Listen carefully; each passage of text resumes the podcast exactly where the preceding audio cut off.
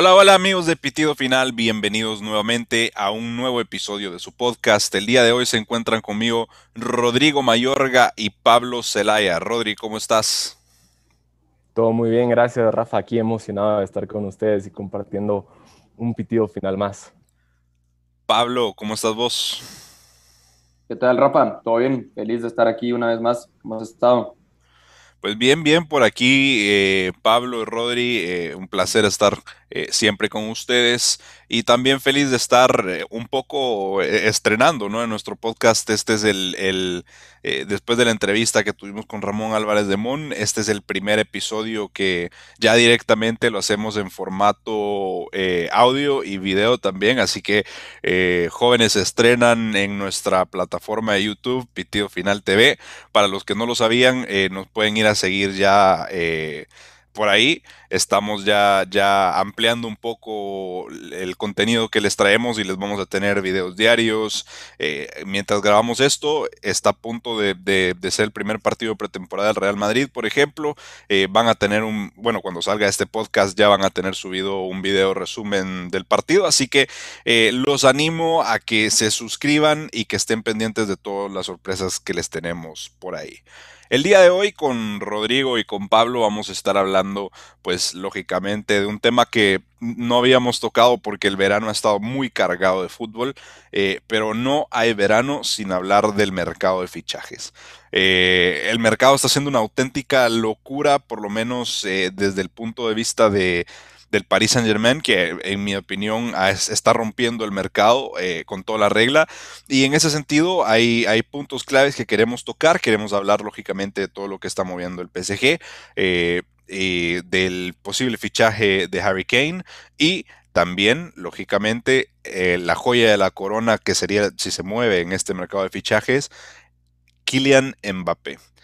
Pablo, eh, tú me comentabas hace antes de empezar a grabar el podcast de que habías estado escuchando que el PSG quería fichar a Paul Pogba.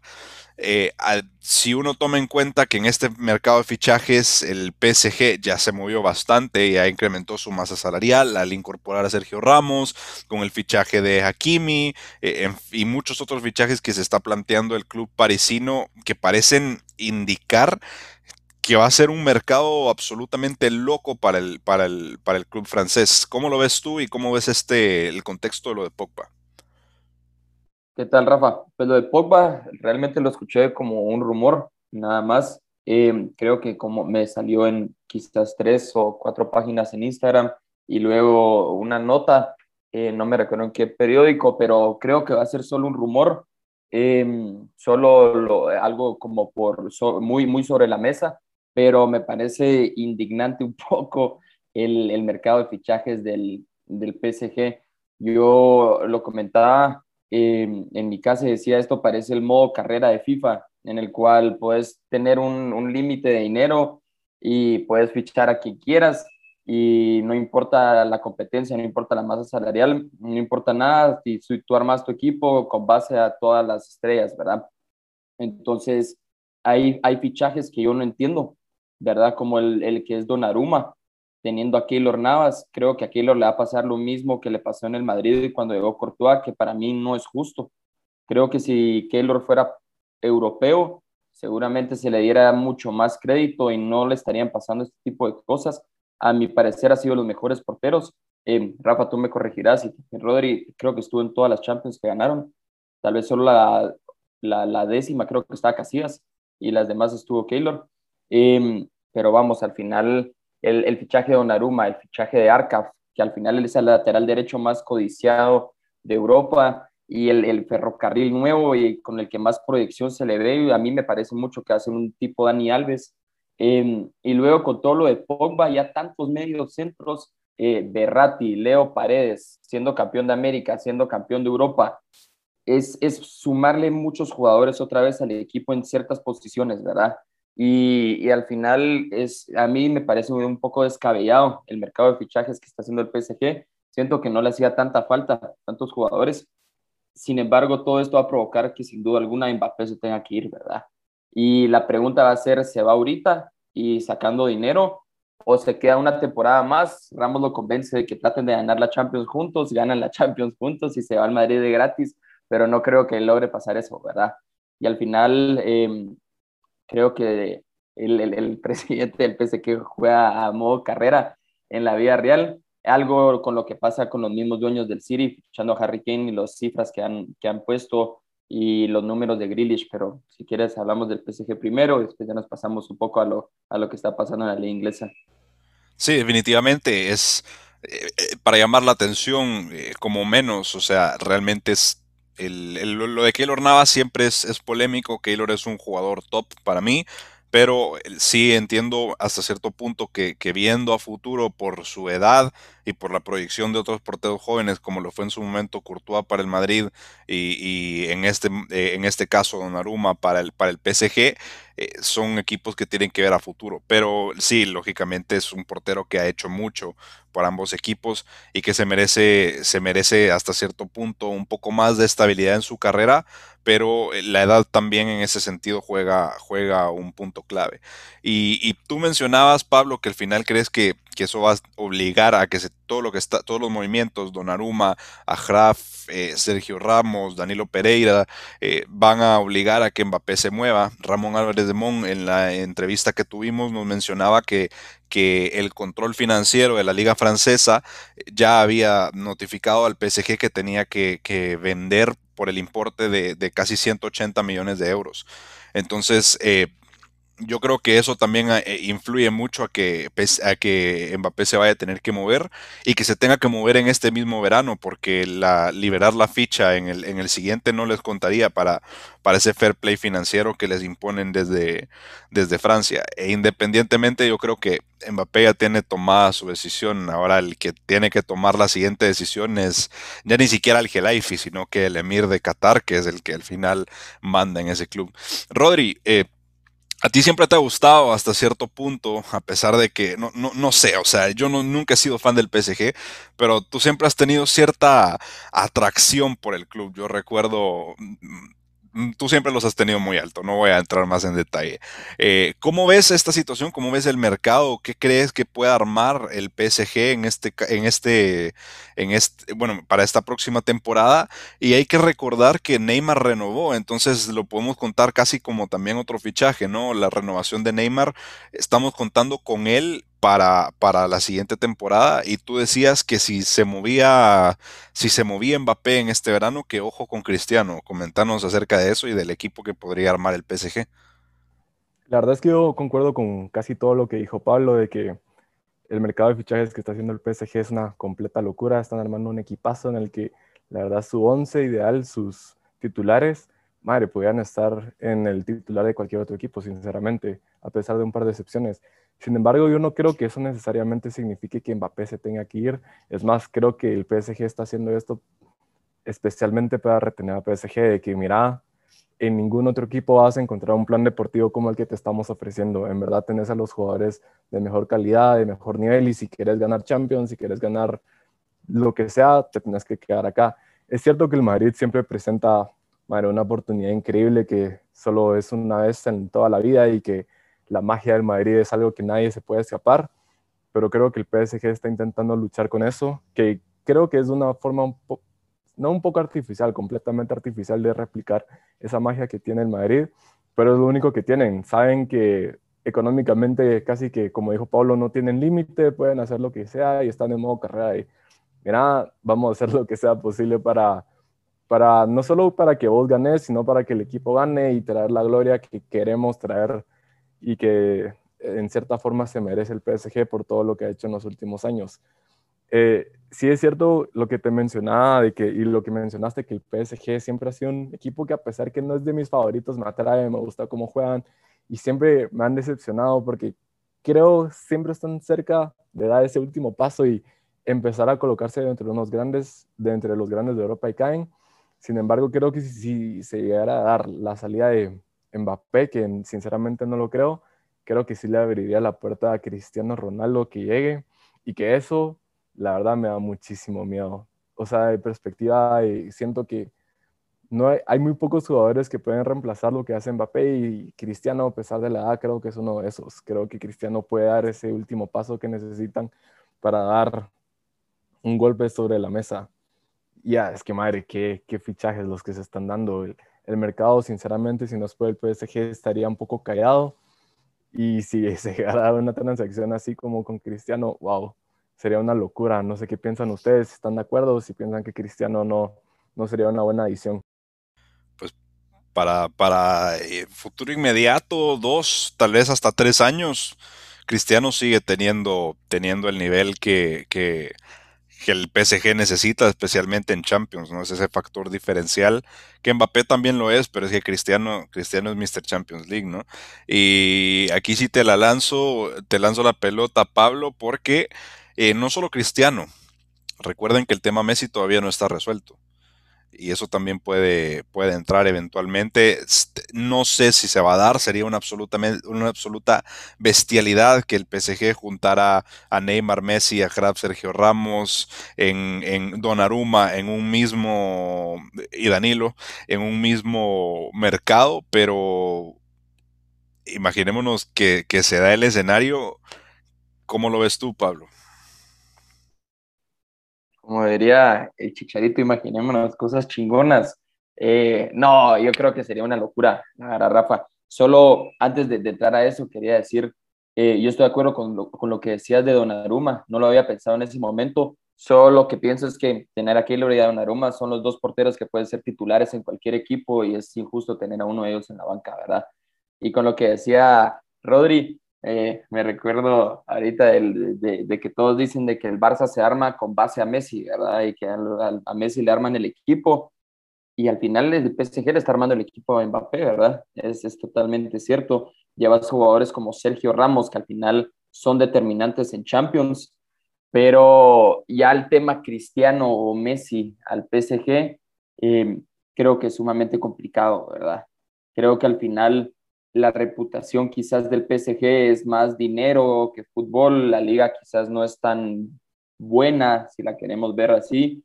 Em, sin embargo, creo que sería un equipo para tanto Messi o Cristiano sumamente positivo, ¿verdad?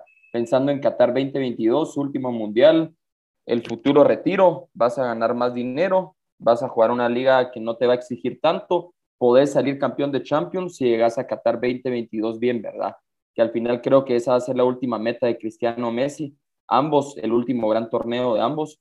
Em, y, entonces a corto plazo llevar a uno de estos dos monstruos al PSG, para ellos sería muy fácil, ¿verdad? Sin embargo, yo a Cristiano realmente lo veo sumamente como en la Juventus, em, más con lo que pasó en la temporada pasada, creo que hay algún tipo de reto para él de que no suceda lo mismo con la Juve llega a Turín, es la primera vez que no ganan desde hace cuántos años la Serie A, el tema Pirlo, el tema que no juega todos los partidos, hay un partido que lo sacan al minuto 70, em, entonces al final siento yo que es como jugar un poco con el diablo ahí con Cristiano, ¿verdad? Que al final le dijeron no estás al nivel quizás que esperábamos y esta temporada va a demostrar el nivel y la razón por la que lo llevaron y lograr cumplir ese sueño de ganar al final la Champions con la Juve antes de irla a buscar con el PSG.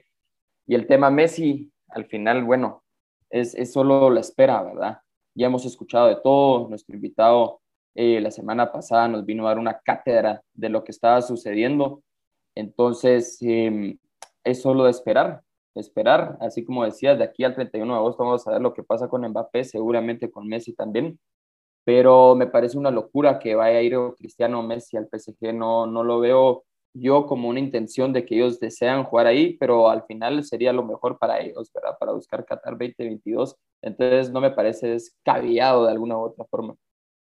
Es que al final, ahorita con lo que decías, yo lo estaba pensando antes y justo tú empezaste a explicar una liga menos exigente, todavía tenés eh, oportunidad de jugar en Champions, jugás con muchas estrellas alrededor la Ligue 1 se ha convertido en una especie de MLS en Europa, ¿no? O sea, le ofrece a estos jugadores como Sergio Ramos, si podría ser Cristiano o Messi, la posibilidad de, ir a un equipo que les va a ofrecer el dinero que les ofrecen los equipos de la MLS, aparte de la competitividad de, poder jugar en una liga de, un, nivel un poco más bajo que, el resto de, ligas europeas y al final tener ese, ese comodín de todavía poder jugar Champions. Entonces es una oferta muy atractiva para futuros veteranos que se quieran retirar. Veremos si no se convierte la Liga en una especie de, de MLS europea.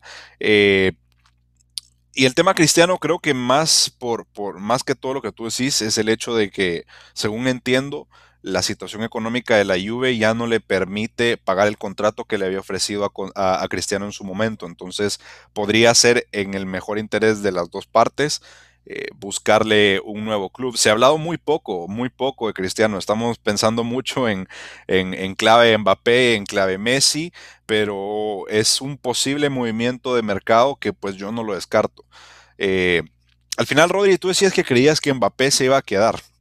Em, que el proyecto deportivo que le ofrecen es, es bastante atractivo y que puede, puede intentar hacerle competencia a la magia del Real Madrid, en tus propias palabras. Bonito escucharte decir eso. Eh, pero ¿por qué estás tan convencido? O sea, yo sí veo una serie de factores que se están moviendo, como el hecho de que el PSG tenga que vender por 180 millones de euros, que Mbappé es el único jugador no renovado que le puede siquiera acercar esa cifra. Eh, además de que, de que Kylian ya le ha, eh, según eh, las noticias de estos últimos días, ya le ha informado a Mauricio Pochettino de que no va a renovar, es decir, de que se va, simplemente no sabemos cuándo. ¿por qué estás tan seguro de que en este verano no se mueve? Bueno, creo que hay, bueno, desde la perspectiva de las normas financieras, tanto en la liga como en la UEFA, sí hace muchísimo sentido tanto para el PSG como para Mbappé irse a otro equipo. Sin embargo, creo que el PSG le presentó muchas oportunidades a Mbappé desde un inicio, desde que llegó desde el Mónaco, lo pusieron en un pedestal y lo fueron cargando y lo han ido llevando en el, y lo han convertido en el jugador que es hoy en día. Y sí, creo que al final todos los jugadores buscan nuevos retos, buscan nuevas oportunidades y al Mbappé siempre se le ha conectado desde toda la vida tanto con, con el Madrid y con muchísimos de los jugadores que han sido parte de la historia y que son el Real Madrid hoy en día. Pero desde una perspectiva, desde el plan deportivo, sinceramente creo que hoy en día el Madrid no ofrece lo mismo que el PSG sí lo está haciendo. Yo sé que en el Madrid están los jugadores más grandes de la última década y es verdad, sin embargo ya se está viendo cómo estos jugadores están llegando, no a un mal nivel porque para nada eso, pero sí ya están llegando a su final de la vida deportiva y ya no necesariamente rinden de la misma forma en que lo hacían hace 3, 4 años. Entonces creo que Mbappé sí se puede ver afectado por eso a pesar de que en el Madrid tenés a estos grandes ejemplos de, perseverancia y grandes amistades, como se puede ver como con Benzema, creo que en el PSG Mbappé sigue teniendo más oportunidades de ganar grandes cosas a corto plazo, por lo menos, porque no me cabe duda que en poco tiempo el Madrid se va a renovar y, van a volver a tener la magia que tenían cuando ganaron las tres Champions seguidas, que ahorita pues no quiero menospreciar a Madrid porque no se puede decir que Madrid es un equipo pequeño ni nada, pero sí están un poco fuera de ese nivel que tenían. Entonces, a corto plazo, creo que es más atractivo para no solo Mbappé, pero para un jugador ir al PSG. Y que creo que es lo que puede mantener al PSG por lo menos este año y pensar salir en, en el otro año cuando el Madrid ya tenga una idea más clara y tenga, bueno, tal vez refuerzos como Alaba, que es un mega refuerzo, que que tal vez el Madrid no tiene la situación económica necesaria para tenerlos todos esta temporada. Entonces, a corto plazo sí va Mbappé quedándose. A largo, creo que sí es inevitable su salida. Yo solo te quería, eh, para ir cerrando el tema Mbappé, eh, comentar y quería a los que nos escuchan, para, para, ver si lo recuerdan, algunos serán muy jóvenes, otros tal vez todavía tengan claro ese recuerdo. Temporada 2008-2009, el Madrid eh, prácticamente en nivel de plantilla tenía una plantilla muy pobre, no era competitiva, seguía cayendo en octavos de Champions. El Barcelona le acababa de colocar un 6 a 2 en el clásico, había sido una temporada horrible y en, las, y en el siguiente mercado fichan a Cristiano Ronaldo, a Kaká, a Benzema y a Xavi Alonso. Entonces yo no digo de que la situación económica es totalmente distinta, pero mi punto es un equipo como el Madrid y el Barça también, a pesar de estar en un momento de ruina que parezca que ya no es un club competitivo, siempre tiene un atractivo para los futuros prospectos del fútbol como en su momento lo eran ellos. Y bueno, el tema Mbappé se va a poner interesante, cada vez más interesante. Esto es algo que va para largo. E, es hasta el último día del mercado. No vamos a saber qué va a pasar con Kylian.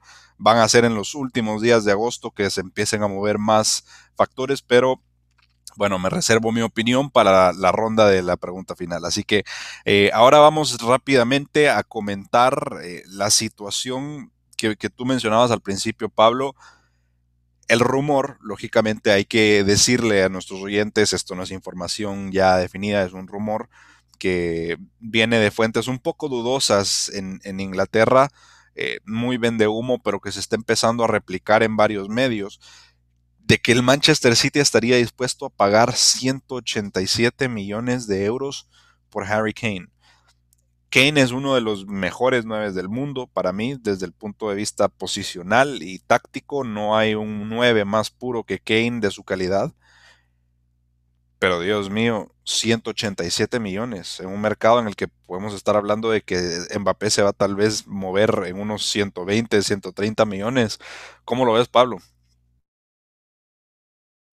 Sí, Rafa, yo creo que es una falta de respeto pagar 187 por, por Kane al final eh, me ponía a pensar desde hace varios días si realmente al Manchester City le hace falta un 9. Em, si lo vemos en perspectiva y en cuanto a títulos y logros, el City gana liga, el City se mete a final de Champions em, sin un 9 fijo, ¿verdad? Podemos recordar que el Kun Agüero no juega todos los partidos, Gabriel Jesús menos, y juega con un falso 9, Guardiola, ¿verdad? Al final hay partidos que le cuestan lo hablamos incluso contra el Borussia Dortmund en Alemania, em, que fue el primer juego y todos dijimos, ojo, ojo, que el City realmente no jugó como nos tiene acostumbrados, ¿verdad? Entonces realmente le hace falta un 9 al esquema de Guardiola y cómo juega Guardiola. Al final es la duda, ¿verdad? Y pagar 187 millones por un jugador que va a ir a una plantilla que realmente está acostumbrada a jugar con un 9 em, no fijo, sino con un falso 9 y cambiar todo para un 9 estático como lo que es Kane, em, es complicado, ¿verdad? Y pagar después tanto dinero, creo que al final no vale la pena, ¿verdad? Em, me, me, parecería una falta de respeto que se pagara tanto dinero por Harry Kane. Incluso antes de Kane yo iría por Haaland, iría por Lewandowski, em, que me parecen mucho mejor, que se ha hablado que el Chelsea trató por Haaland y no pudo, que ahora van por Lewandowski. Entonces, em, al final me parece que, que, no se al final si se paga la cláusula o el contrato se da, em, el City, bueno, no le hace falta esos 187 millones, lo puede sacar en un momento y demás, pero no creo que sea un fichaje correcto y no creo que sea el fichaje que necesita el City, la verdad. Lo hemos visto que el City necesitaba centrales y llegó a los mejores centrales. La temporada de Rubén Díaz fue excelente eh, bueno, invirtieron no sé cuántos millones, ¿verdad? Después de tantos, eh, lograron tener sus centrales fijos, pero realmente la pregunta es si es el 9 lo que necesitan, ¿verdad? Y yo no sé si es el 9 lo que necesitan, más entendiendo cómo juega Guardiola. Y al final también se ha rumoreado de Jack Grealish, que, vamos, es un fenómeno, ¿verdad? A mí sí me parece buenísimo. Eh, es, es como esos jugadores que te vuelven enamorados del fútbol, ¿verdad? Esos distintos, eh, sin rasurarse las piernas, sin tanta moda, un jugador de calle, ¿verdad? Un jugador inglés de calle que por lo menos todos los niños y todos quisiéramos ser como Jack Grealish, ¿verdad? Entonces, eh, no creo, al final si se da, pues qué mala suerte, la verdad, porque se sigue inflando el mercado con jugadores sobrevalorados como lo que sería esto. Y no estoy diciendo que es malo, ¿verdad? Es el capitán de Inglaterra, llevó su selección al final, es buenísimo, pero sería mucho dinero. Es que te pones a pensar en, encaje táctico, en edad, en futuros prospectos que pueden eh, llegar en vez de él. Y la verdad a mí sí me parece, como tú dijiste, una falta de respeto a, cualquier activo de mercado y al Manchester City como, como entidad. O sea, yo siento que se están faltando el respeto a sí mismos con una operación de este tipo. Eh, que no, ni siquiera sé si tienen competencia en el mercado intentando, intentando ficharlo como para decir, no, nosotros vamos a hacer el mejor postor y vamos a, poner 187. Podría ser solo un rumor, pero te pregunto a ti, Rodri, para ir cerrando el tema, el tema Kane, eh, te mencionaba antes del partido de que cuando habló Guardiola hace unos meses sobre Haaland, dijo que, que, ellos no podían fichar a Haaland porque el precio era demasiado alto y que no podían pagar 100 eh, millones de, euros por un delantero. Y ahora se rumora que quieren pagar 187. ¿Cómo, cómo, cómo se explica esto? Es que parece hasta surreal. En, eh, si, si fuese información verídica, me parece surrealista. Y es que sí, eh, no hay explicación para eso, sinceramente. La verdad, es increíble que un equipo se pueda plantear pagar 187 por un jugador, no solo por Kane, pero por cualquier jugador en cualquier condición de mercado. Creo que 187 por un solo jugador es una asquerosidad y la verdad yo no, no lo justifico por nadie, por ni un solo jugador. Sigo pensando que, que el PSG en los 200 millones que pagó por Neymar más sigue siendo una completa y total falta de respeto, no solo al mismo club, al jugador, a todo, al deporte en general. Y es lo que decía, creo que tanto el PSG como el Manchester City quieren replicar esa magia que los grandes de Europa te dan. ¿Y cómo lo hacen? Con todo el dinero que ya sabemos de dónde proviene que ah, es muy difícil poder dar una explicación, simplemente no la hay, no me parece justificable, a pesar de que Kane, como fanático de Inglaterra que soy, como fanático de, de él, me parece un jugador increíble, es de los mejores consistentemente en la Premier League, es estadísticamente, tiene muchas asistencias, tiene muchos pases de gol, genera muchas jugadas, mete muchísimos goles, me parece un muy buen jugador que también concuerdo, creo que tampoco es el fichaje ideal para el Manchester City, creo que hay otras opciones un tanto mejores, pero si no, pagar 187 cuando están diciendo que no pueden pagar 100 por Haaland, no sé, no, no hay explicación, no hay forma de justificarlo y siento que se está saliendo de control. Sin importar las condiciones del mercado, en cualquier momento solo no está bien pagar eso por un solo jugador, que ya ni es tan joven, que sabes que no te da más de 3, 4 años a nivel top. Al final. Solo, dale, cabal, eh, si vas a pagar tanto por un jugador, eh, hacerlo por Haaland, ¿verdad? O sea, pagar los 187 por Haaland, que es un niño de 21 años, 20 años, que es un depredador de área. Es, es fascinante tener jugadores como Sterling, como Mares, eh, cuántos jugadores por las bandas que se van a dedicar a tirarle centros a Haaland y le pones un contrato por 20 años y ganas Champions y ganas todo con Haaland pero no lo tires por Kane, ¿verdad? O sea, si vas a gastar tanto, hacerlo a proyección a futuro, no por alguien que te vaya a dar otra liga y otra FA Cup y no una Champions. Sí, definitivamente no hace sentido. No, no hace sentido ni desde el, tipo de proyecto que se plantea el Manchester City. No, no, no, no encaja. O sea, yo, yo quiero pensar que esto es humo, porque creo que, que, que un equipo con tantos recursos tiene un poco más de cabeza para, invertirlos mejor, ¿no? Em, y finalmente, pues eso nos pone un poco de perspectiva al entender por qué algunos clubes se sienten en la necesidad de, reformar eh, el modelo competitivo del fútbol para poder competir con clubes como el PSG y el Manchester City, que es imposible competir con el dinero de un estado, definitivamente. Pero bueno, eh, cerramos ya el, tema de los fichajes, a pesar de que creo que se nos, se nos quedó un poquito temas como el de, el de Rafa Barán, eh, pero bueno, lo podemos tocar en otro podcast. Em, me pedían eh, ayer nuestro compañero Andrés Castillo, que al final tuvo un inconveniente y no pudo venir, quisiéramos una pequeña cápsula de reconocimiento a, al torneo de Copa Oro y al partido de, de El Salvador contra Qatar de ayer. Entonces te cedo el micrófono, Pablo. Al final creo que la Copa Oro ha sido positiva en muchos aspectos. Hemos visto selecciones como la de El Salvador que han crecido muchísimo y en nuestro caso hemos visto cómo la selección de Guatemala se ha quedado atrás, ha tocado fondo, ha sido lo más bajo que hemos estado durante muchos años. Afecta ya tanto corrupción los años que hubo fuera y es un torneo que se evidencia que quizás la CONCACAF ha subido nivel, ¿verdad?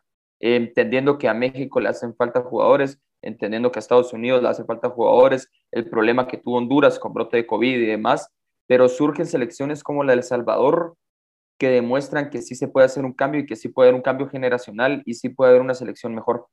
Entonces, el juego de ayer, fenomenal. Me parece que El Salvador no se puede dejar meter goles tan rápido y tantos, ¿verdad? Pero la garra que le ponen en el segundo tiempo para empezar a remontar el, el gol que, que este se tira la barría en el área, eh, al final es fenomenal, ¿verdad? Se nota la, la, la, gana que tenían de avanzar y la octagonal, te digo, va a estar eh, peligrosa, ¿verdad? Eh, la forma en la que se le juega a México, El Salvador, la forma en la que Honduras ha venido jugando los últimos meses, em, ojo, ¿verdad? Porque pueden haber sorpresas y puede ser que esta octagonal eh, hay alguna sorpresa y que estos grandes de la CONCACAF, entendiéndose Estados Unidos, México y Costa Rica, em, alguno pueda tambalear, ¿verdad? Entonces, em, muy positivo lo de la Copa Oro, el nivel ha subido y es entretenido verla, ¿verdad? Rodri, ¿algún comentario? Pues nada, y sí concuerdo que la Copa Oro ha sido un nivel que ha dado un poco de ilusión regionalmente. El Salvador, me imagino, Rafa, que has de estar muy contento, que a pesar de que el resultado no fue el deseado, ese segundo tiempo estuvo increíble. Creo que fue el segundo gol que se demostró esa garra de querer salir y pues ir por todas, a pesar de que no se pudo. Creo que se puede estar muy contento con una selección que hace eso, a diferencia de la nuestra en Guatemala, que como dijo Pablo, tocó fondo. Y sí, concuerdo que Honduras creo que tuvo un muy buen torneo a pesar de este último partido, que bueno, eh, no, no fue el mejor, creo que demostró un buen nivel. Vemos a países como México y Estados Unidos que están sacando un poco de pecho, que no ha sido, creo que no ha sido su mejor competición, pero, pero que sí, que sí están bien y que están bien parados y que es cierto que la Copa de Oro siempre es a mucho inferior a la Copa de, a la Eurocopa y la Copa América. Sin embargo, ha sido un torneo muy interesante, muy entretenido, que ha dejado buenas anécdotas y que muy orgulloso de la región, como países como El Salvador, que felicidades, hicieron una muy buena copa en términos de fútbol, de entretenimiento, no de calidad, obviamente, a mí me ha gustado hasta más que la Copa América. De hecho, me ha parecido más entretenido. Pero sí, realmente eh, se, se, me hincha el pecho un poco hablando de esa selección porque cambiaron un poco con el, paradigma que tenemos las selecciones inferiores cuando jugamos contra equipos muy superiores de jugar al pelotazo y encerrarnos atrás, sino que es un, e, equipo que, busca una identidad propia, jugar con, con, una idea clara, tocar el balón y jugarle de tú a tú a grandes. Al final ese me parece que es el camino no solo para la octagonal, sino que para mejorar la calidad de fútbol eh, de la región e irnos quitando un poco los complejos que tenemos ante los grandes, ¿no? O sea, al final El Salvador se va por, por dos errores muy, muy, muy puntuales al principio del partido un penal que, no me parece que era penal, pero bueno, esto, el orden de los factores sí alta el producto, no necesariamente eh, sin ese penal tal vez no hubieran llegado los dos goles del Salvador, nada se sabe. Em, y al final por un fuera de lugar de unos 5 centímetros nos quedamos fuera, entonces imposible no sentirme orgulloso e ilusionado a lo que viene el futuro. Eh, así que lo siento a, los, a nuestros oyentes eh, de europeos, que ya tenemos uno que otro, que tal vez este no es el torneo más atractivo, pero se lo recomendamos. Y ojo, ojo a Qatar, eh, ojo a Qatar en el Mundial, que, que le he visto un nivel tremendo, eh, campeón de Asia que yo creo que va a jugar el Mundial no solo por ser sede, lo hubiese jugado aún si, no, si, si el Mundial se jugara en otro lugar. Pero bueno, jóvenes, ya estamos viendo al árbitro con el cartelito. Un minuto de añadido, les pregunto, ¿se queda Mbappé o se va? Pablo. Se va Rafa. Y empieza a poner de blanco que, va al Madrid. Rodri. Ah, se queda, se queda. Estoy seguro que se queda. Se queda. Bueno, yo repito lo que dije en otro episodio. Se queda, pero al estilo Neymar con Piqué. Eh, vamos a ver a, a, Kylian Mbappé de blanco, señoras y señores. Eso creo yo, eso espero yo. Y si lo, y si pasa, vamos a tener episodio especial, se los prometo. Eh, pero bueno, muchas gracias, Pablo, muchas gracias, Rodrigo, eh, por estar aquí siempre con nosotros. Gracias a los que nos escuchan y que ahora también nos ven. Recuerden, si están escuchando esto, vayan a suscribirse al canal de Pitido Final TV. Dennos like y activen la campanita para que les lleguen notificaciones de cuando hay videos. Ahorita mismo el Real Madrid va ganando 1 por 0 al Rangers, así que eh, hoy más tarde, bueno, lo van a estar escuchando ya un día después, pero van a tener su, respectivo video en el canal. Eh, ya estamos escuchando al árbitro con el pitido final. Muchas gracias jóvenes por estar aquí. Nos vemos a la próxima.